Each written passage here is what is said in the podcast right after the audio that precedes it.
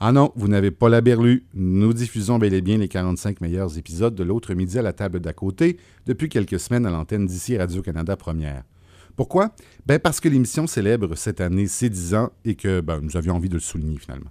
Alors aujourd'hui, retour sur un épisode diffusé originalement le 2 janvier 2010 qui met en vedette, crée-moi et crée-moi pas, Michel Rivard, l'auteur du Phoque en Alaska, qui discute ici avec Stéphane Archambault, l'auteur de Dégénération, une autre chanson, n'est-ce pas, qui a marqué l'histoire de la musique québécoise.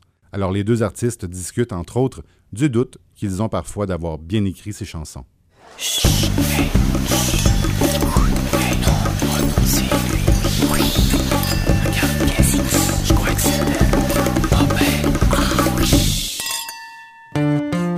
L'autre midi à la table d'à côté, Une idée originale de Francis Legault. avec Michel Rivard et Stéphane Archambault.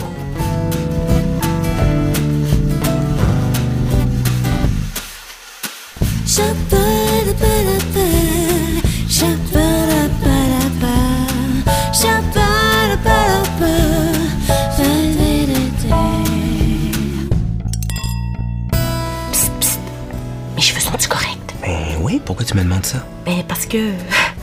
Parce que Stéphane Archambault est à la table derrière toi. Il est tellement beau. Stéphane Archambault? Oh, le chanteur de mes aïeux? Oui. Puis le gars avec lui. Oh, mais. Ah, mais c'est Michel Rivard. Michel Rivard. Oh, moi, je l'aime, ce gars-là. Ben oui, c'est sûr. Comment on peut ne pas aimer Michel Rivard? Je deviens sérieux, là, puis euh, pas du tout amer, mais c'est un constat. Ça, C'est un véritable constat. Si tu regardes les quatre disques que Beau Dommage a fait, si tu regardes ces albums-là là, en termes de vente, c'est une courbe descendante. Oui. C'est une courbe descendante. On est parti au top, puis ça a descendu pour X raisons. Euh, Alors, je veux dire, ça, c'est pas à moi de les analyser, sauf que Pierre Huet, le- le- no- notre, notre vénérable parolier des grandes chansons de Beau Dommage, qui avait son explication. Je sais pas si les, les temps ont changé ou bien si c'est parce qu'on n'a pas su dealer avec ça. Mais lui, il disait un jeune a pas le goût d'aimer le même groupe que ses parents. oui. Il y a quelque chose là-dedans. Oui, Il y a quelque chose là-dedans. Mais je vous regarde aller, puis j'ai pas l'impression que vous autres, vous avez souffert de ça. J'ai l'impression, ou du moins, que vous avez mené votre barque différemment, parce que visiblement... Ouais, mais ah, j'ai l'impression que nous autres, notre, notre but, ça a tout le temps été que les jeunes qui viennent voir no- notre show soient fiers de triper Ouais. sur ça. En fait, c'est plus le côté amer, puis on essaie de le retenir puis de jamais en parler. C'est, c'est ce que ça fait aux critiques de musique. Ouais. Le critique de musique est supposé connaître la musique. Et souvent, euh, il se donne lui-même comme mandat de faire découvrir quelque chose, des petites perles, tout ça. C'est sûr que quand on arrive, puis qu'on sort, puis que là, euh, il nous entend dans un party, puis il voit que sa petite cousine de 5 ans et sa tante de, de 64 aiment ça, ça le confronte. Ouais. Il sait pas trop. si- il peut, il peut-tu nous donner une bonne critique puis dire qu'on fait de la bonne musique? Ah, il sait pas. C'est plus facile de dire...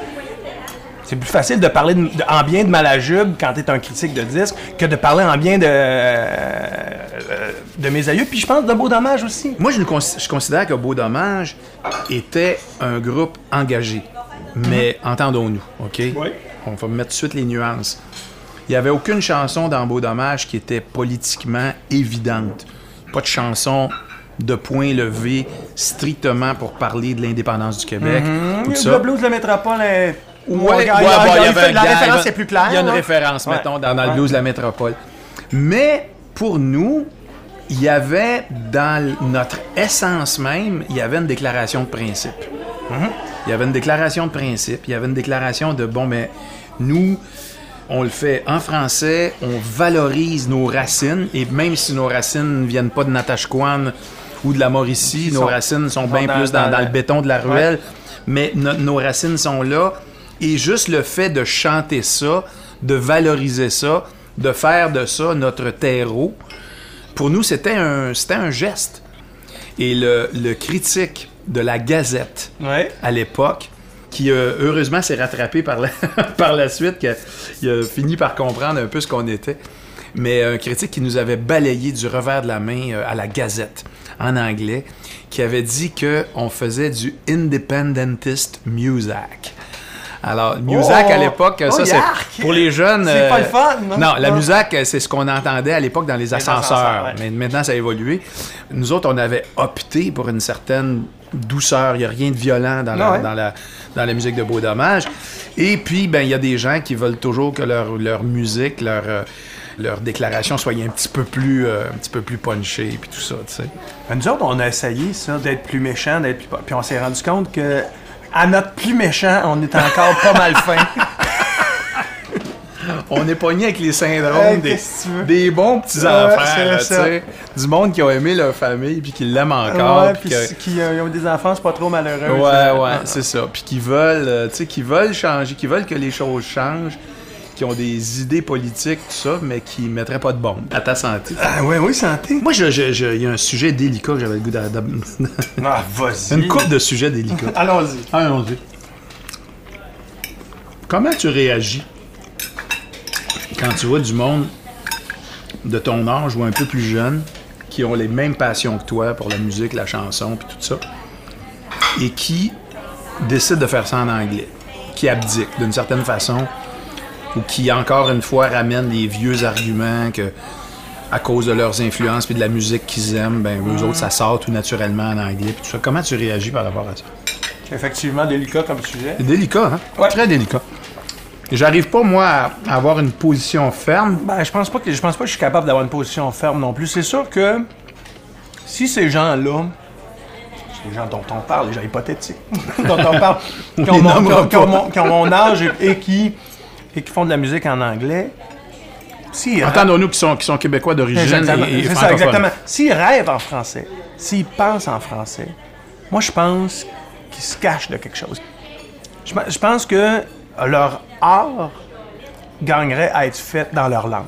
Tu le dis euh, très bien. Donc, c'est pas un jugement, genre, ça ne devrait pas être fait, mais je, mais je suis convaincu que si ces gens-là prenaient la peine et prenaient le temps et prenaient le risque de plonger à l'intérieur d'eux-mêmes et, et de, de- et de nommer les choses dans la langue qu'ils maîtrisent le mieux, je pense que leur art serait plus grand et plus riche. Regarde, je vais te dire un secret. J'ai jamais dit ça à personne, ou je l'ai pas dit souvent en tout cas. Moi, je suis chez moi, là, je prends ma guitare, je trouve quelques accords, je trouve une mélodie. Qu'est-ce que je fais? Je fais I want to tree, want to Ça sonne comme de l'anglais. Je sais pas pourquoi. Ouais, c'est fou. euh, comment, qui du, du shredder. Du, là, gibberish. Du gibberish, Ouais, bon. ouais. Quand je fais ça, c'est des espèces, des espèces de phrases clichés en anglais. J'ai plus d'influence avec des gens comme Paul Simon, James Taylor, Joni Mitchell. C'est mon Ouais. école. C'est mon école. Absolument. Et ça, je dis ça avec tout l'amour et le respect que j'ai pour Ferland, Vigneault, ouais. Mm. Leclerc, puis Brel, puis tout ça. Puis Ferry, puis Brassens.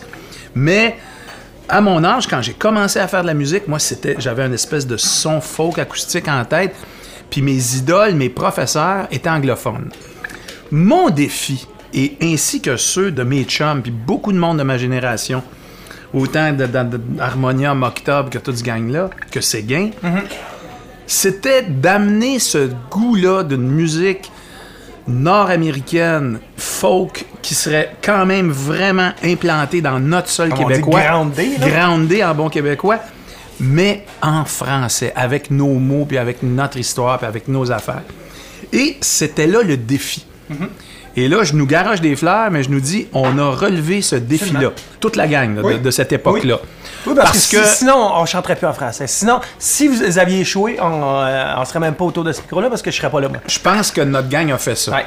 Et ça a fait que, comme on est obligé de chanter différemment parce que c'est en français, puis tatata, ça amène une originalité qu'on n'a pas si on abdique. Mm-hmm. Offenbach a fait des disques en anglais. Ils se sont perdus complètement dans Ouais. la masse. Ouais, Daniel que- Lavoie a fait des disques en anglais. Ça n'a pas marché. Tu sais, tu me demandais si ça me... alors, Je sais pas si tu me demandais si ça me choque, mais moi, il y a, Oui, ben, un moment donné, il y a un moment donné, ça m'a choqué. Puis là, je veux pas... Puis je vise pas... Je vise pas, je vise pas Pascal Picard. Je vise la réaction du public français. Ouais. À un moment donné, là, il y a beaucoup de, de- de Québécois qui essayaient de percer en France et, et ça marchait plus ou moins. Il y a eu comme toute les- la, vague des chanteurs à voix, puis là, il y avait comme plein de monde qui cognait à la porte. Et la première qui a eu un peu accès à, à- à un large public, ça a été Pascal Picard qui chante en anglais.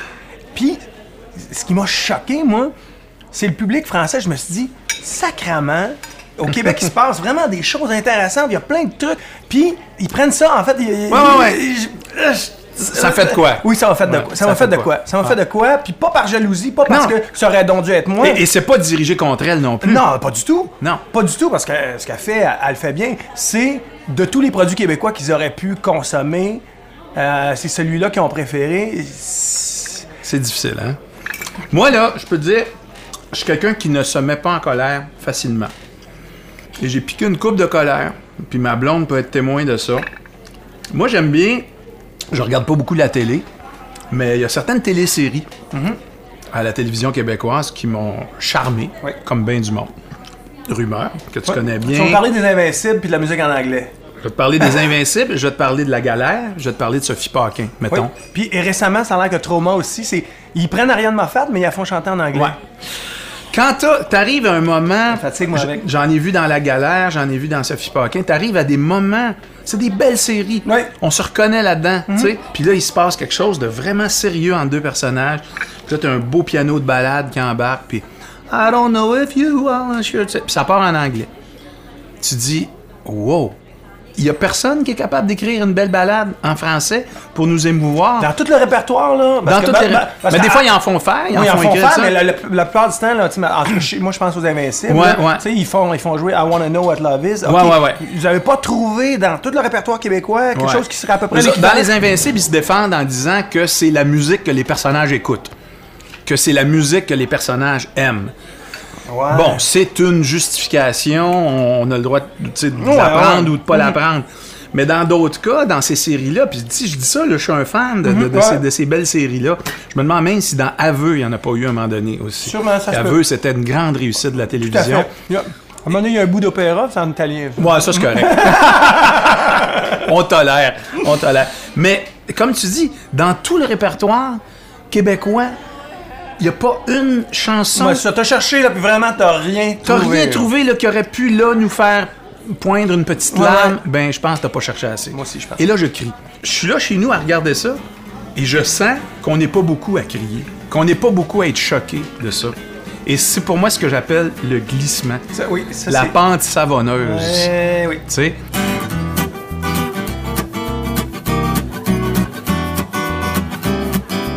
Qu'ils ont plein de points en commun, Michel Rivard et Stéphane Archambault. Stéphane jouait dans 4 et demi, puis dans Rumeur. Puis Michel Rivard, lui, Ben, il a joué dans Rue des Pignons.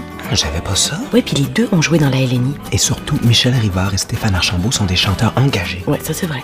Le festival, le festival Oh! d'été de Québec, qui, l'année du 400e, en profite pour avoir une programmation anglophone record. Absolument. Moi, j'ai ri- absolument rien contre Paul McCartney. Chris, c'est une de mes idoles.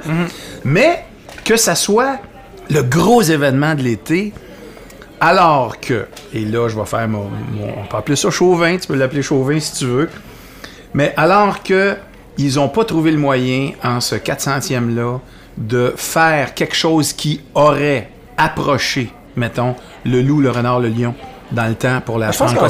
Ben, là, je prêche pour ma paroisse. Parce que Tu qu'ils ont essayé de le faire? Ben, j'étais sur ce show-là. Ils ont essayé de le faire avec Céline Dion, qui est dans un autre, complètement une autre sphère. je Ouais. Nous-mêmes, on se demandait qu'est-ce qu'on venait faire. dans- en fait, pourquoi ils nous avaient choisis dans ce contexte-là. Mais je pense que c'est ce qu'ils ont essayé de faire avec. euh, Moi, j'ai trouvé, que moi, trouvé Céline a- avait pas vraiment bien chanté des générations. On peut-tu en parler à la radio? Regarde, on jase, on jase. on jase, on jase. Euh, Attends, une des affaires que je peux dire par rapport à ça, c'est que euh, René Angelil nous a dit avant le show, nous autres, on avait une liste de 10 noms qu'on voulait que je chante avec Céline. Il y en a un seul qui ont dit, donne-nous un peu de temps pour y penser, c'est vous autres.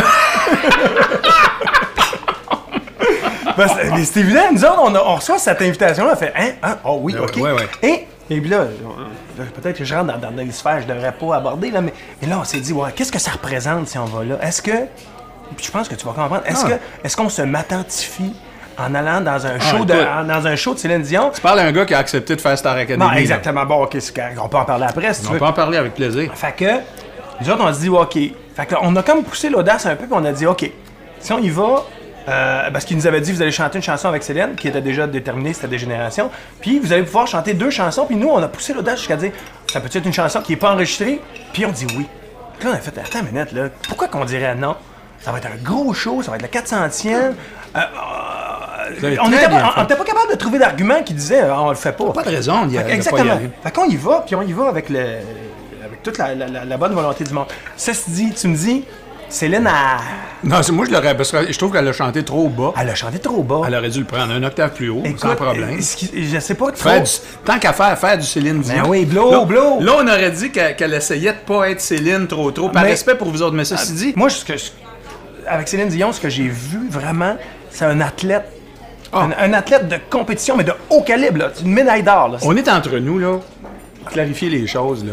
Oui. Moi, Céline Dion, je ne peux pas ne pas l'aimer. Honnêtement. Mais regarde. Je ne peux pas ne pas l'aimer. une, c'est vraiment une l'aime, grande chanteuse, ben oui. C'est une grande chanteuse. Je veux dire, je- je- Elle est gentille, en plus, elle est gentille, elle est fine. elle euh, est vraiment ouais. fine. Je, je veux dire, je, ne peux nier son talent. Et la, la qualité d'ambassadrice qu'elle est pour le Québec. Tout à fait. Aussi, là. Je veux dire, faut Tout pas, euh, faut pas Tout cracher là-dessus. Ce que, ce que moi, je trouve drôle, et, et je le garde à l'intérieur de moi comme une espèce de petite inside joke, c'est que j'ai participé au spectacle de Céline Dion, avec Céline Dion. Ouais. J'ai chanté avec Céline Dion Ouais. sur une scène. Et le commentaire général que j'ai des gens qui, qui- qui m'en parlent, et l'homme de la rue qui m'en parle dit Hey, euh, ouais, au show de Céline, vous étiez bon, mais Céline n'était pas terrible. Que moi, le commentaire que j'ai par rapport à ma tune, c'est vous étiez bon, mais Ouais, Céline, ouais, euh, mais c'est drôle, mais, mais en plus, c'est que j'ai l'impression, puis je veux dire, je- je- je- comme je te dis, c'est tout à, ben, tout à son avantage. J'ai l'impression qu'elle a pas voulu vous upstager. Exactement, moi je pense que c'est ça. Ah, bah, et dans Elle a ce show-là, pas voulu prendre plus de place. Elle, elle avait visiblement un mais vrai elle- respect pour, elle l'a pour ce fait, que elle vous l'a fait faites. beaucoup aussi. euh, euh, je- je l'ai- ça repassait à la télévision récemment. Et j'ai remarqué que dans son duo avec Ginette Renault, ils sont là les deux, le- les deux font C'est bon! Céline, là, on s'entend que si elle avait voulu upstager, elle prenait la ligne d'en haut. Ouais, ouais, ouais. Non, elle garde la ligne d'en bas pour laisser. Écoute, Ouais. il y, a- il y a des grands moments d'humilité là-dedans que je sais pas si tous les, les journalistes l'ont vu, Ouais. mais. euh, Ceci dit, tu vois, tu me fais, euh, ben, pas euh, reviser ma position. non, non, mais tu, tu me dis que c'est peut-être Il y avait cette ce volonté-là. Je- je- je avait une je dis pas que- volonté. Je te ouais, dis pas ouais, que ça a pris la place parce que il n'y a rien qui va prendre la place des shows, justement. Ben non, non, non, euh, c'est ça. Mais chaque show, tu comprends, arrive à un moment donné dans l'histoire, puis c'est l'histoire est, est- est pas écrite par trois personnes, elle est écrite par Peut-être qu'on voudrait pas que, le tu show du 400e, ça soit le show de Céline Dion, mais forcé d'admettre que si tu regardes qu'est-ce qu'il y a eu, c'est un peu celui qui, Ouais. en tout cas, qui a rassemblé une grosse tu masse. T'as t'as employé le mot se, se tout à l'heure. C'est à, à la fois ça nous fait rire, puis à la fois, euh, moi j'ai des matantes extraordinaires, tu sais. Oh, absolument. Puis, ceci dit, là, avec tout le respect que j'ai pour mes Ouais, ouais. Mais c'est ça, c'est que moi, j'ai un, un amour de la chanson populaire. C'est-à-dire un, un amour qui va pas des fois. Il y, a- il y a des choses que j'écoute pas chez nous. Je mettrai pas ça dans mon auto. Mais je veux dire, j'ai un respect. J'ai un respect pour ceux qui font le métier différemment de moi puis de toi. Moi, j'ai été élevé, bon, j'ai- mon, mon père était comédien, donc je, suis dit, dès le début de ma vie, j'ai eu un pied dans le métier. C'est-à-dire, pour moi, la télévision, le théâtre, la chanson, tout ça, c'était pas juste quelque chose d'inaccessible Ouais, ouais. et de vaporeux, c'était un métier. Ouais. Je voyais mon père partir à chaque semaine avec des textes. Fallait qu'ils les Apprendre apprennent. des textes. Bon, là, il passait à la TV, il faisait beau blanc dans le survenant.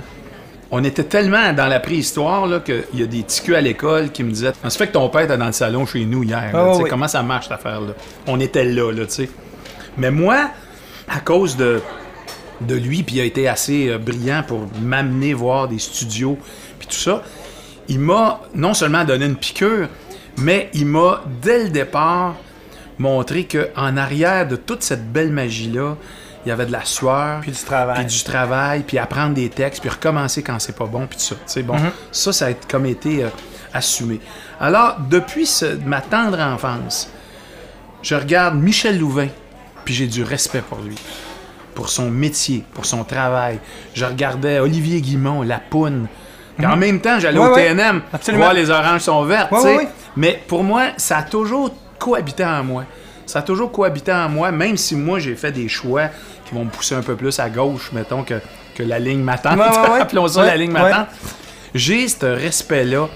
Puis quand tu dis Céline Dion vous invite à chanter sur les plaines, oui, vous avez pris du temps pour réfléchir, premièrement parce que vous êtes un groupe. Oui. Ça, je sais. Ouais, ouais, Je sais pas lent. comment vous fonctionnez. Êtes-vous est- vraiment une démocratie? On est vraiment une démocratie. Bon, autres, tout est plus lent aussi. et tout est plus long. Et puis, euh, C'est ça. Je sais que tu m'avais même dit qu'à un moment donné, sur un album, vous aviez euh, voté à main levée sur une harmonie. Ah oui, on, on. On Genre, pourrais faire mais je pourrais faire aussi. Toi, Pierre, hein, moi, ça serait plus ta-na-na. Toi, Marie, ta-ta-ta-ta. OK, ça fait 3 pour le ta-na-na, puis 4 pour le ta-na-na. Fait qu'on va faire ta-na-na. Moi, j'ai vu, ça fait déjà une couple d'années, une, une critique pour un, un finissant de Star Academy. Ça, ça, ça va m'aider. Ah ouais, ouais, ouais, tu poseras toutes les questions Mais, mais que tu pour veux un finissant de Star Academy, une critique et. Dans sa critique, évidemment, il se faisait démolir complètement. Je ne nommerai pas son nom parce que ça. Là, ils se sont tous fait démolir Bon, par la critique. Il y en a un qui s'était fait démolir particulièrement et sa critique, tu sais, le genre de critique où on donne des étoiles, Ouais. il avait reçu zéro. Pas une demi-étoile. Zéro. Puis là, moi, écoute, ça m'a fait, tellement de peine pour ce gars-là que je ne connais pas du tout. ouais. Je me suis dit, pardon, il a passé trois mois dans un studio à, à- à- tu sais, à, à se mettre les, les- les- les- à se mettre les couilles sur la table, puis tu, tu donnes zéro. Tu dis, ce que tu viens de produire, c'est de la chenoute, puis ça ne ça vaut même pas la peine que je l'écoute. Non, non, non, non, non, non. Ça me... c'est il reste que la critique balaie du revers de la main des tranches de vie, des tranches de vie, tu sais. Et la plupart du temps, sans avoir l'honnêteté de replacer les choses dans leur contexte. Comme moi, lire une critique de spectacle où la personne ne mentionne pas qu'elle était la seule dans la salle à ne pas aimer ça et à ne pas se lever debout à la fin. Tu sais, il y a- il y, a un petit quelque chose là-dedans qui va toujours me chicoter. Mais ça, là, euh, je te dirais que à 58 ans, puis après euh, 35 ans et des poussières de carrière, je réglerai jamais ça dans ma tête. Je réglerai jamais ça dans ma tête. Je lis encore des critiques. Quelque chose sort, je vais aller lire la critique, comme tout le monde. Y a des moments où tu te dis, là, là, ça, ça va faire, je fais plus ce métier-là. Sûrement pas à cause des critiques. Je leur donnerai pas ce plaisir-là, jamais, de toute ma vie. Non. Et même, je te dirais que j'ai trouvé une formule. Je suis quand même curieux. Euh, Veux, veux, pas. Nous sommes. Nous avons des égaux. Oui. Et c'est sûr que de lire dans un journal que nous avons été génial, même si la personne qui nous écrit ça est un trou de cul contre qui on a chialé le mois d'avant parce qu'elle nous avait fait du mal ou whatever, il reste que, euh, à un moment donné, j'ai le goût de les lire pareil. Alors là, je me suis fait un espèce de système de protection. C'est-à-dire que j'avertis tout le monde autour de moi, quand je sors un disque ou que je fais un spectacle, ne me dites rien. Et là, moi, j'arrête de lire les cahiers de spectacle les jours cruciaux. Les jours qui vont suivre une première, les jours qui vont suivre la sortie. Je ne les lis pas. Je dis aux Les gens... gardes-tu pour plus tard ou C'est ça, je Ah, les garde pour plus tard. Je dis aux gens qui travaillent avec moi, faites-moi un petit cahier. Puis un jour où je vais être vraiment, je vais me sentir fort, puis je vais savoir que le disque, les gens l'aiment ou que la tournée, il y a eu du monde, puis c'était le fun, puis tatata, là, je lirai les choses. Autant au théâtre qu'en musique. J'ai été meurtri des fois et j'aurais pas dû. Je sais, c'est ça l'affaire qui me choque, c'est que on devrait, mon Dieu, qu'on devrait être fait plus fort, Ah, mais on, on, l'est on se pas. dit tout ça. Ah ouais, ouais. Moi, je regarde Stéphane Archambault, puis je peux pas m'empêcher d'entendre Ton arrière-arrière-grand-père, il a défriché la terre. Ben oui, c'est certain, c'est ça, Toon. Pour toi, la toune de Michel Rivard, ce serait-tu Je voudrais voir la mer? Ben non. Maudit bonheur d'abord. Non, pour moi, la Toon de Rivard, c'est le phoque en Alaska. Ben là, Le Phoque en Alaska, c'est une chanson de Félix Leclerc. Non, monsieur. Félix l'a chanté, mais c'est Michel Rivard qui l'a écrite. Dégénération, Ouais. ça va rester, ça. Ça, vous en rendez compte? Ouais, ça, on s'en rend compte maintenant. Ça ça Ouais, fait ouais, pas ouais. longtemps que je m'en rends compte. Ça veut dire que je l'ai nié pendant un petit peu de temps. Ouais, ouais, ouais, c'est ça. J'ai hâte de voir comment vous allez dealer avec ça. Honnêtement, je peux pas dire que si je suis, euh, je suis au centre d'achat puis la tonne part, je peux pas dire que je me sens super bien. Ça, euh, Ça, c'est... euh, Et il y a, y a dans cette chanson-là une partie de la chanson qui a créé un, un- un petit. euh, pas un scandale, mais il y a- Ben, y a- une, euh, mettons... une, contre- une mini controverse. Mini- une mini controverse. Et moi, ça me fait encore beaucoup, beaucoup de peine. Il y a une passe où on dit quand tu fais des conneries, tu t'en sauves en avortant. Et ça, je, je me rends compte que c'est une erreur. C'est une erreur de parolier, de, de jeunes paroliers qui. Dans, une erreur dans l'économie des mots. Dans l'économie des mots, obligé exactement. de prendre certains mots. Parce que moi, puis, ce que, euh, ce que- moi, ce que je voulais dire, je voulais parler de ça, de l'avortement. On est, on est une des parties du monde où il y a le plus d'avortements per capita. Ouais. Et moi, personnellement, je pense pas. Puis honnêtement, je pense pas que je connaisse une fille de mon âge qui s'est jamais fait avorter. Fait que donc, Donc, on parle de quelque chose qui est un phénomène majeur. Tout à fait. Dont on n'ose pas parler. Et en fait, ce que je, voulais mettre le doigt sur le deuil qui suit l'avortement. Et je l'ai mis, je l'ai mis maladroitement, mais je- c'est ça que je voulais dire. Je voulais dire, on ne parle jamais du deuil qui suit un avortement pour la fille et pour le garçon. Parce que moi, j'ai j'ai déjà vécu un avortement en tant que, que père potentiel, et je me souviens que j'avais eu un Christy down par Ouais. rapport à ça, de me dire, OK, mais attends une minute, là, je viens de mettre terme à une vie, sans être, puis là, là on rentre ailleurs, là, mais sans être pro-vie, là, parce qu'à un moment donné, il y a des groupes pro-vie qui ont essayé de s'approprier la chanson, puis on, on a fait, wow, wow, wow, un instant, là. Ouais, c'est On ça. est tous pro-choix, puis c'est pas parce que tu parles du deuil que vit une fille qui a vécu un avortement que tu nécessairement t'es contre l'avortement. C'est pas parce que tu dis cette fille-là va avoir à vivre un deuil, puis peut-être qu'elle va y repenser quand elle va te dire j'aurais pu avoir tant d'enfants dans ma vie. Ah, Elle va y penser, puis elle Ouais, peut ouais, rester ouais. complètement pro-choix. C'est tout un mandat que tu t'étais donné en une phrase. Ouais, exactement. Peut-être que C'est j'aurais. c'est- ouais. le, le camarade auteur là, qui, ouais, qui tu- dit euh, ça c'est un- ça ça vaut la peine de, de se mettre en atelier de, de, de gosser sur une phrase Avec comme toute l'innocence que j'avais au départ, de toute façon, j'emporte encore un peu ce deuil-là de cette maudite phrase-là que j'aurais donc dû. Euh, mais ça, là, je vais dire, je suis content de savoir que dans une chanson qui, moi, me semble parfaite, il y a une phrase. Parce que, parce que j'en ai tellement. Ah ouais, c'est ça la maudite phrase. j'en ai tellement des petits bouts, là, tu sais, que tu dis. Donne-moi Garde, donne-moi ça dans un, voilà. Dans le cœur de ma vie, Oui. sur la langue française. Chanson que j'assume, euh, tout ça. Il y a une phrase que j'aime pas du tout, du tout. Là, je me mets la tête sur la bûche pour les gens qui me traitent de prêcheur et de, de curé de la langue et de, et de porte-flambeau raté.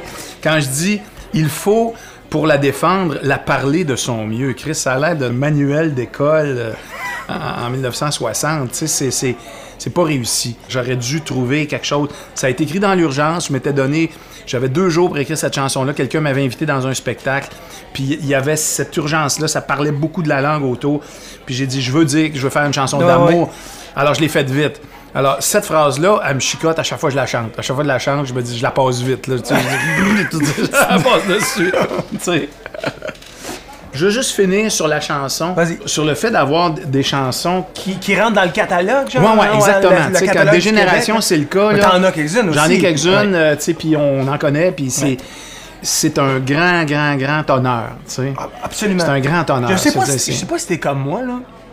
Mais cette chanson-là, bon, oui, effectivement, je reconnais. Aujourd'hui, je reconnais qu'elle est rentrée comme dans le grand catalogue du Québec. C'est un cadeau Ah, c'est un cadeau et c'est une responsabilité. énorme. Et ça, je l'ai pas toujours compris. Quoi, la, la responsabilité. La euh, responsabilité, j'ai eu. Moi, je veux dire, quand j'ai quitté Beau Dommage, quand je suis parti, quand j'ai commencé à lever le doigt et à dire, ben voilà, je suis aussi un individu, j'ai arrêté de chanter le phoque pendant des années. Et les gens euh, venaient me voir, me demandaient pourquoi je la chantais pas, puis ta ta ta. Puis j'ai eu une, une réaction euh, très égoïste euh, de vouloir me définir autrement que par cette chanson-là, jusqu'au jour où j'ai eu comme genre une révélation, me dire, garde, si jamais tu es reconnu pour une chose, ça va être ça. Ça va être celle-là. Et à cause de qui? À cause des gens qui l'ont aimé, puis qui l'ont adopté. Et j'ai eu comme un, un- un gros mea culpa. Je me, et je me suis dit vraiment, pour qui tu te prends? Tu sais, je veux dire, moi, je me considère. Là, tu peux, peux me dire ce que si toi aussi tu te sens comme ça des fois, sans tomber dans le mysticisme ou quoi que ce soit. Des fois, je me sens le vaisseau. Des fois, je me sens l'intermédiaire. C'est drôle parce que c'est ça que je voulais te dire tantôt. De dire, je sais pas si tu te sens comme moi par rapport, moi par rapport à la dégénération. Il y a des grands moments où je me demande, où, où ça devient flou. puis je me demande si c'est moi qui ai Ah composé ouais, cette chanson. Mais c'est très, très, C'est- très clair. Et c'est un phénomène qui existe. J'en ai parlé à beaucoup de créateurs. Écoute, comme je te dis, là, je veux pas tomber dans, dans- dans- dans quoi que ce soit de, de qui nous dépasse, là. Mais il y a une part d'inconnu là-dedans. Il y a une part de être au bon moment, à la bonne place. Tu sais, ça fait wow, ça sort. Et en sortant, tu dis, ça, ça marche. Ça marche. Ça marche. Je pourrais pas faire mieux que ça. Puis on se demande effectivement si c'est nous autres. si on veut tomber dans le mysticisme, moi, Même moi, si on veut pas. Oui, moi, je, je joue pas d'instrument, donc j'écris pas la musique. Et le seul cas où une chanson m'est venue avec mélodie, c'est dans le code de génération. C'est dans le code de génération, si bien que j'étais en train de composer la chanson en marchant. À un moment donné, j'ai arrêté. Il y, avait, il, y avait, il y avait un téléphone public. J'ai appelé chez nous. Je me suis chanté la chanson chanté, euh, pour, me ça, pour me souvenir de la mélodie. Et ça, quand je l'ai présentée, c'est la seule chanson que quand je l'ai présentée au groupe, Tu l'as je dis, chanté. je, vais vous Ouais, la chanter. ouais. Parce qu'il y a une mélodie qui me vient, puis là, j'ai, Et c'était la mélodie originale? oui, et puis là, je leur ai dit, ben, regarde, OK, c'est ma mélodie, là, mais on- plus tard, on trouvera une vraie mélodie qui a du bon sens. Puis là, je, là, je la- et je la chante, et tout le monde fait, ben non, c'est ça. C'est ça, elle que donc, quand on parle de je me demande si c'est moi qui l'ai composé, c'est la seule où j'ai composé paroles et musique, puis ça a donné cette affaire-là. Fait qu'il y y a vraiment, de- il y a quelque chose qui fait que je... Oui, c'est comme si j'assume pas tout à fait la composition de, de- de Ouais, cette grosse ouais. affaire-là. Puis pour... C'est un méchant buzz, hein, quand ça arrive. Ah ouais! Moi, quand la complainte est sortie, j'ai fait. Là, faut que je fasse attention, j'ai dû l'entendre quelque part. Ah ouais! Tu sais, mon refrain, quand j'ai quand trouvé le refrain, j'ai dit. Là, j'ai appelé tout de suite UA, j'ai appelé, j'ai dit, ça existe-tu, ça? Euh, Aidez-moi, là, tu sais. c'est- Il y a des fois, on, on, on ouvre une vanne, là, qui est là. On dirait qu'elle est là. Il y a pas longtemps, on a reçu un disque d'une chorale, d'une école qui chantait de génération. Puis là, j'écoutais ça. Puis je me suis dit, je me suis vraiment dit, hey, la mélodie que j'ai composée, là, ça a vraiment l'air d'une vieille mélodie sortie de la nuit des temps. Je sais pas comment ça se fait que c'est Ouais, sorti de moi. ouais. J'ai, Non, je non, sais pas. c'est ça. De la même façon que quand tu écris ce type de chanson-là, tu as l'impression qu'il y a quelque chose de plus grand que toi Mm-hmm. qui l'écrit, ben ça continue après. C'est quelque chose qui devient plus grand que toi. Et, et- et tu es le véhicule, tu comprends? Exactement. Mais regarde, nous autres, là, en fait, moi, j'ai la chance d'être encore dans le band, ce qui fait que les moments où j'ai été tanné de chanter des générations, d'autres camarades qui ont fait Pardon? tu, tu chanteras pas des générations, voyons, c'était un moment. Et, bon, une des deux solutions qu'on a trouvées, la première solution, ça a été Bon, ben, on va. On va refaire les arrangements. On- au moins, Ah, on va se donner, va se donner le plaisir d'avoir au moins le, le- le sentiment Ouais. de jouer quelque, Mais quelque enlève chose pas d'autre. au public ses points de repère. Exactement. Ça, Euh, donc, donc, je pense pas qu'ils la reconnaissent pas. On Non, a non, changé non. les arrangements. Et deuxièmement, on s'est aussi dit, c'est le moment dans le spectacle où on va se permettre d'être spectateur de l'effet de notre tune. Donc, on arrête dans cette chanson-là d'être en représentation et là, on regarde le public, on regarde l'effet que ça fait au public et c'est ça qui nous donne du gaz pour continuer à la faire. Parce qu'à chaque soir, on fait, regarde ce que ça fait au public. Nous autres, ça nous fait peut-être plus grand-chose. Ben écoute, tu mets le doigt dessus parce que moi c'est comme ça. Hum. Tu sais, dans Beau- nous autres, quand on le faisait, euh, première période, Beau Dommage, on n'arrêtait jamais pour laisser les gens la chanter. Hum. Alors que quand moi, dans mes shows solo, j'ai commencé à faire ça. Et là, j'ai pogné un frisson la première fois que j'ai entendu ça. Quand t'as une salle qui te renvoie ta chanson. Mm-hmm. Je suis allé voir Cohen, euh, Leonard Cohen, la dernière fois à Montréal, 74 ans, et le show complet est un hommage au public qui le suit depuis toutes ces années-là. Je m'étais fait une liste dans ma tête. Je m'en vais voir Leonard Cohen. Ah, Il y en a, J'avais une liste, j'avais a, une liste grosse de même, puis je me disais, j'espère qu'il va en prendre deux, trois dans cette liste-là. Il les a toutes faites. Et pas une fois, j'ai senti un has-been. Pas une fois, j'ai senti Pas un show de musée, là. un show de musée. C'était vivant. C'était là. Le monde autour était heureux. Alors là, j'ai comme dit, garde, là, toi puis ta petite complainte, là. Ah, Ferme ta gueule puis chante-la. Ferme ta gueule puis. Ouais, t'as- t'as bien les gens, c'est le public qui fait que, tu sais, j'ai une famille puis j'ai une maison Ah pour, ouais, pour les mettre. Puis, tu sais, je veux dire, c'est... c'est euh, C'est ça qu'on se dit aussi, nous autres, tu sais, quand je te dis, là, il y a- moi j'ai mes chiens de garde qui me font Hey Steph, là, Ouais, ouais, ouais, ouais, je ouais. veux pas sérieusement pas la chanter. On, mais on se dit ça aussi. Ouais. On dit, hey, ça fait. euh, sur une tourne, on a fait peut-être nos, nos, nos, nos, nos 4-5 dernières années, puis tu veux pas la chanter. Au nom de. Ouais, ouais, au nom, au nom de... au nom de quoi? Aïe, aïe, aïe. T'avais pas une question à me poser sur Star Academy? Ouais. je vais aller aux toilettes. Ok, vas-y, vas-y. La question va être plus pertinente.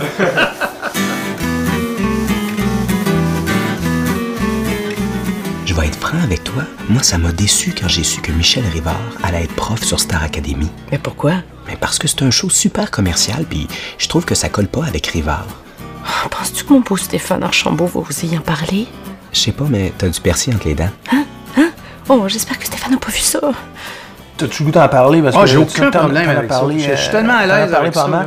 honnêtement, là, quand j'ai su que t'étais pour être d'un prof, j'ai fait Ah ouais? Ouais, ça, ça m'intéresse. Ça m'intéresse de, de voir que- Ouais, ouais. que- comment, qu'est-ce que toi t'as pensé de ça? En fait, ah, quand, ah, quand quelqu'un t'a annoncé ça. Ouais, ben en fait, ça. ah ouais, ok. Je me suis posé la question. Parce qu'il y a dans cet apprentissage-là qui se fait devant public, à la télé, euh, je suis un peu mal à l'aise avec ça. Ouais. J- J'aurais pas voulu faire ma formation. Ma, ma- ma formation à moi, c'était en théâtre. Ouais. Du temps que j'étais à l'École nationale, j'aurais pas voulu faire ma formation Devant- devant, des, devant de- tout le devant des, monde. des- des caméras parce que j'ai l'impression que ça m'aurait fucké. Ouais, ouais, ouais. Fait que Donc, donc, souvent, quand je parle de Star Academy, je prends le parti des académiciens parce qu'ils passent de l'anonymat à la grosse célébrité, Ouais, là, ouais, au vedettariat en très peu de temps et le, retour du balancier, c'est-à-dire la descente peut être aussi vertigineuse, donc passer du vedettariat à l'anonymat en très peu de temps Ouais, aussi. ouais. Puis autour de tout ça, il y a Québécois qui gère, Ouais. euh, qui gère, qui veille, euh, qui, il y a le fantôme de Québécois qui rôde là-dedans. Puis c'est ça, il y a l'autre côté qui fait OK, veux, veux pas, si t'embarques dans, dans cette aventure-là, tu cautionnes quelque chose qui, probablement, te connaissant, te Ouais. La, la formulation est pas bonne. Non, non, mais t'as Tout même à mal fait. à l'aise autant que moi, je pense. fait. Euh, écoute, je vais être euh, totalement honnête avec toi. Je suis encore en réflexion sur ce que j'ai fait. OK. OK? J'ai eu beaucoup de plaisir à le faire. J'ai rencontré des gens extraordinaires.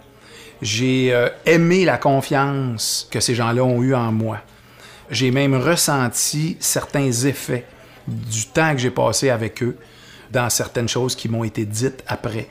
Euh, des témoignages de jeunes qui étaient là, qui m'ont dit Hey, j'ai compris telle affaire, puis tatata. Puis là, j'ai fait Ah, c'est- J'ai pas fait pour rien. J'ai Ouais, pas ouais. fait pour rien. Ouais. Par rapport à tout ce que tu as dit, par rapport à Québécois, par rapport à la grosse machine, par rapport au danger de passer de l'extrême célébrité pour quelques-uns peut-être l'anonymat, d'autres pour peut-être une bonne carrière, puis des fois c'est peut-être même pas ceux qui gagnent. Certains, pour certains, une bonne dépression aussi. Oui, oui, oui, oui, on s'entend là-dessus. Euh, je suis d'accord avec toi que c'est risqué, que je n'ai pas la réponse, qu'il y a du danger.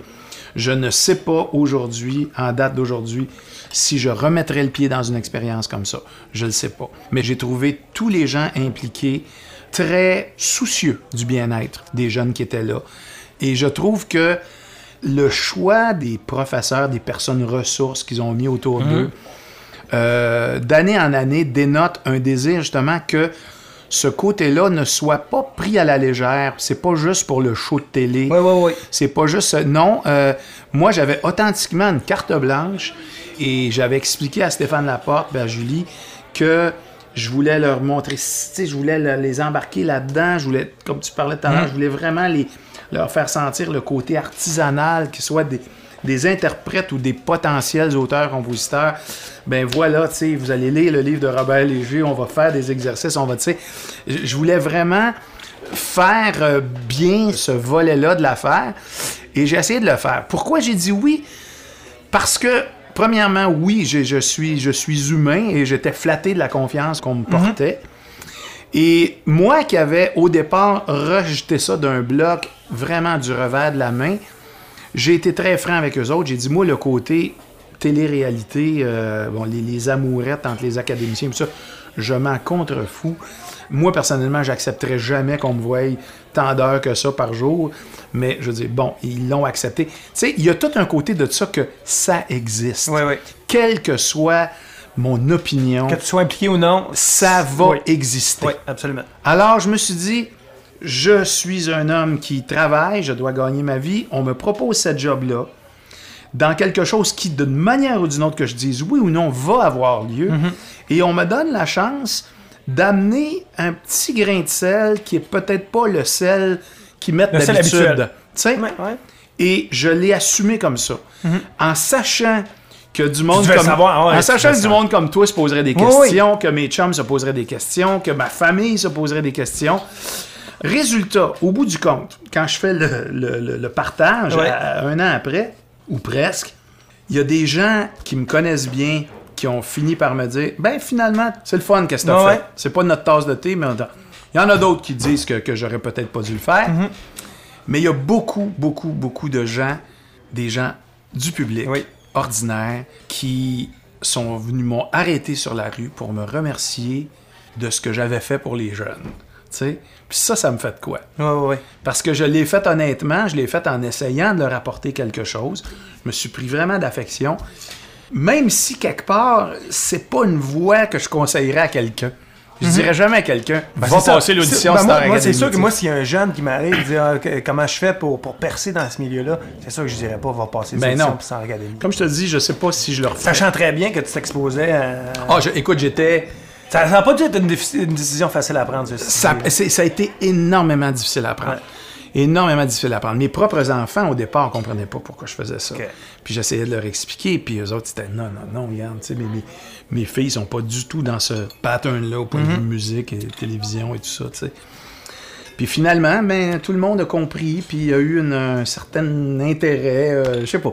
C'est une aventure. Moi, je vois ça comme une grosse aventure. Ben, je te dis, j'ai encore besoin de recul. Je, je sais pas. Regarde, moi, moi, sérieusement, je vais comparer ça à, à nous, autres, nous autres qui participent au show de Céline. J'ai l'impression que ça- c'est pas, la même- pas la même chose du tout. là. Mais c'est dans les mais mêmes pour, cordes. pour certaines personnes, euh, il y, a des- il y a des gens qui nous aiment ou qui nous aimaient, qui ont pas compris ce mot-là. Ouais. Puis, de la façon dont t'en parles, j'ai l'impression que tu l'as peut-être vécu un peu comme ça. Nous autres, on a dit, à partir du moment où on a dit oui, ben écoute, c'est un gros tour de c'est un gros tour de manège à la ronde. Puis tu peux Fait pas que débarquer. Tout ce que tu peux faire, tu te lèves les deux mains puis tu cries Wouh! Exactement. C'est une belle comparaison. C'est exactement comme ça que je l'ai vécu parce que quand j'ai dit oui, j'ai dit oui en disant, bon, ben là, j'embarque. Mais je vais te dire, ça part vite. Quand tu t'aperçois que la première semaine, là, t'arrives chez Provigo, là, puis que tout le monde, ah, Ah ouais, on ouais, vous ouais. a vu, puis là, tu dis, tout ce monde-là regarde ça. Tout ce monde-là regarde ça, tout ce monde-là écoute ça, tout ce monde-là suit ça. Puis c'est le fun ce que vous avez dit à Maxime, là. Parce que moi, je l'aime bien, Maxime, tu. Puis là, ce que vous y avez dit, là, ça vrai, va lui faire du bien, là. Ça, ça va l'aider, tu sais. je te dis ça, là, je sais pas quoi penser, tu sais. Je, je dis, est-ce que j'ai bien fait ou non? Moi, je pense que oui. Je pense que oui. Ben, tu- en Mais en même temps, j'ai peur pour eux autres. Je, je sais pas. Mhm. Je- je- ça va me prendre encore du recul. Mais euh, je te dirais que à partir du moment où j'ai dit oui, je l'ai, je l'ai, j'ai, j'ai levé les mains en Ah, on- J'ai ok, fait go, go, on assume. Exactement, Ouais. on assume. Michel Rivard, je sais qu'il vient de Montréal, mais Stéphane Archambault, lui, il doit venir de la campagne, non? Aucune idée. Oh, je nous imagine sur une ferme. Stéphane avec sa chemise carottée, il bûche du bois pendant que je fais de la soupe. Ouais, puis dans ton scénario, tu t'appelles-tu Émilie Bordelot?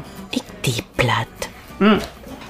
Mais toi, t'es-tu né dans une ville, toi? Ou Moi, je moi, je suis né à Montréal. Moi, je suis né. euh, T'es pas un Gaspésien, toi? Non, pas en tout. Moi, je viens de Ville-Saint-Michel. Mais voyons donc, comment ça se fait que j'avais dans la tête que t'étais un Gaspésien? Peux-tu bien me dire ça? pas. En fait, euh, je sais pas. Je suis né à Ville-Saint-Michel, euh, déménagé pendant ma maternelle sur la rive nord de Laval, dans une ville qui s'appelle Lorraine. Moi, je suis né à Montréal d'une famille normale, famille comme normale? ça. Moi, je suis né euh, à Pointe-Saint-Charles. Mon enfance comme telle, mon enfance marquante, mon enfance euh, référence, là, je veux dire, ma... Moi, c'est Marquette? c'est la ruelle Marquette. Hein? Exactement, On on, est au coin. là? Ouais, on est... Non, non. OK. Alors, si tu prends la rue Marquette Ouais. ici, tu peux pas la prendre vers le nord. Parce que un j'avais euh, la lune d'automne en tête. Exactement. hein. OK. Mais la- ma rue Marquette à moi, c'est juste à côté du boulevard métropolitain. C'est le quartier Villeray. Et je suis allé il y a pas longtemps, bon, il y a pas longtemps, il y a quelques années.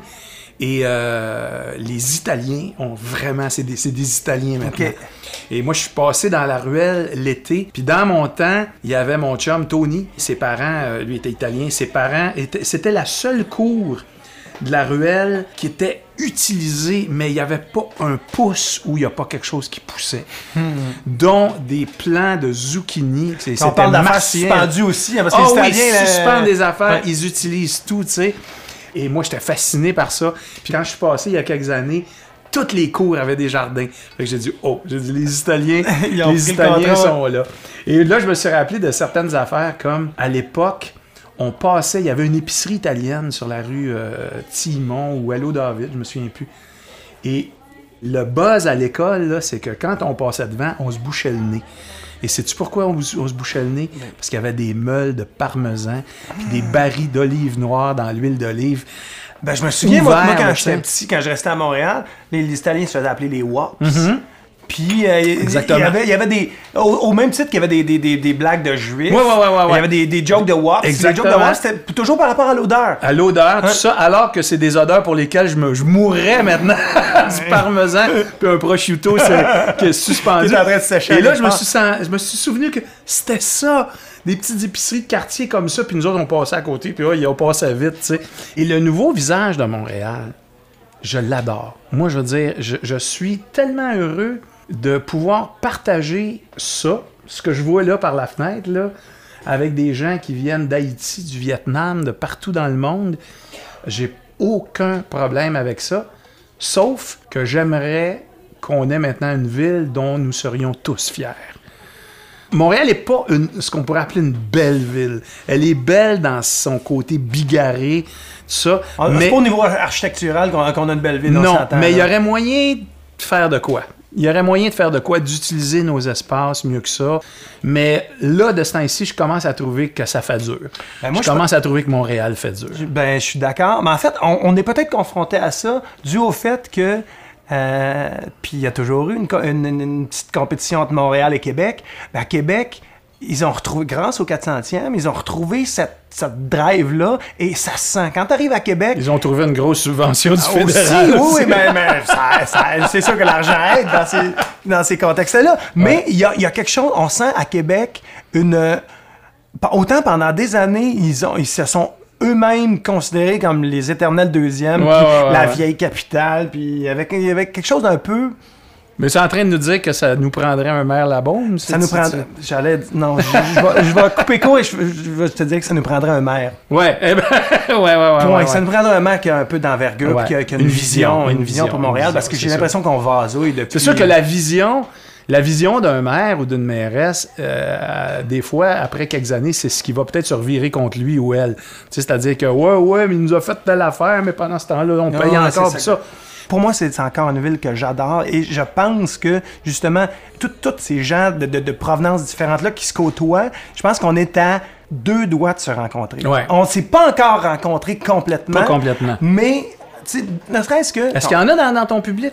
Oui, il y en a. Il y en a, mais pas beaucoup. Pas autant que je voudrais qu'il y en ait. Puis quand, quand il y en a, je suis vraiment super content. C'est fou, hein? Puis, euh, moi, je sais que, mettons, à nos débuts, à un moment donné, il y a un moment où je me suis vraiment senti fier de, de chanter ce qu'on chantait. Il y avait un couple, un Québécois et une Chilienne, qui sont là, qui viennent nous voir. Et on chante une chanson, Descendu au chantier, qui, fait référence à, la- à la chasse-galerie. Et je rencontre ces gens-là après le spectacle. Et la fille me demande, c'est quoi l'histoire du canot volant? Fait que je dis, ben, c'est une légende québécoise, c'est la chasse-galerie. Et là, je passe la POC à son chum, je dis, raconte-y donc. Et le gars, il, il patinait un peu parce qu'il connaissait plus ou moins. Fait que là, je me suis dit, bon, ben, lui, je, je donne des devoirs pour aller Ouais, ouais, vérifier dans son exactement, patrimoine ça. à lui. Ouais, ouais, Puis il est d'y raconter pour qu'elle, elle, elle, elle ait ces références-là, puis ça devienne des, des- des références communes. Moi, j'ai un témoignage que j'ai souvent, puis écoute, à chaque fois, j'ai un frisson. C'est les gens qui viennent me dire, euh, les gens, bon, souvent d'origine latine ou même d'origine orientale, qui viennent me dire que quand ils sont arrivés au Québec, ils ont étudié de mes chansons pour apprendre le français. Là, écoute, là, je me, je me- je- je- ça, le, le poil me lève, je me dis, garde, je suis utile. Ah, ben, ça m'arrive, aussi avec certains textes. Moi mes, moi, mes parents sont dans l'enseignement. Ouais. À partir du moment où ils utilisent ce que je fais pour enseigner, c'est sûr que là, oups, je me sens tout d'un coup Ouais, ouais, ouais. justement utile. Un peu comme... euh, c'est, drôle parce que moi j'aime beaucoup Yvon Deschamps. Puis Yvon Ouais. Deschamps, il dit souvent ça, que sa mère lui a dit Ok, tu veux faire ce métier-là, mais arrange-toi pour que ce soit utile. Ouais. Est-ce que tu penses qu'il y a moyen d'aller chercher un latino pour qu'il tripe sur, sur du Michel Rivard, qui tripe sur mes. Ben, moi, comme je te dis, il y en a. Oui, il y en a peut-être pas beaucoup. non, y en tu a. le sais toi aussi. Mais honnêtement, ma réponse à ça, c'est que c'est pas à nous autres de faire ça.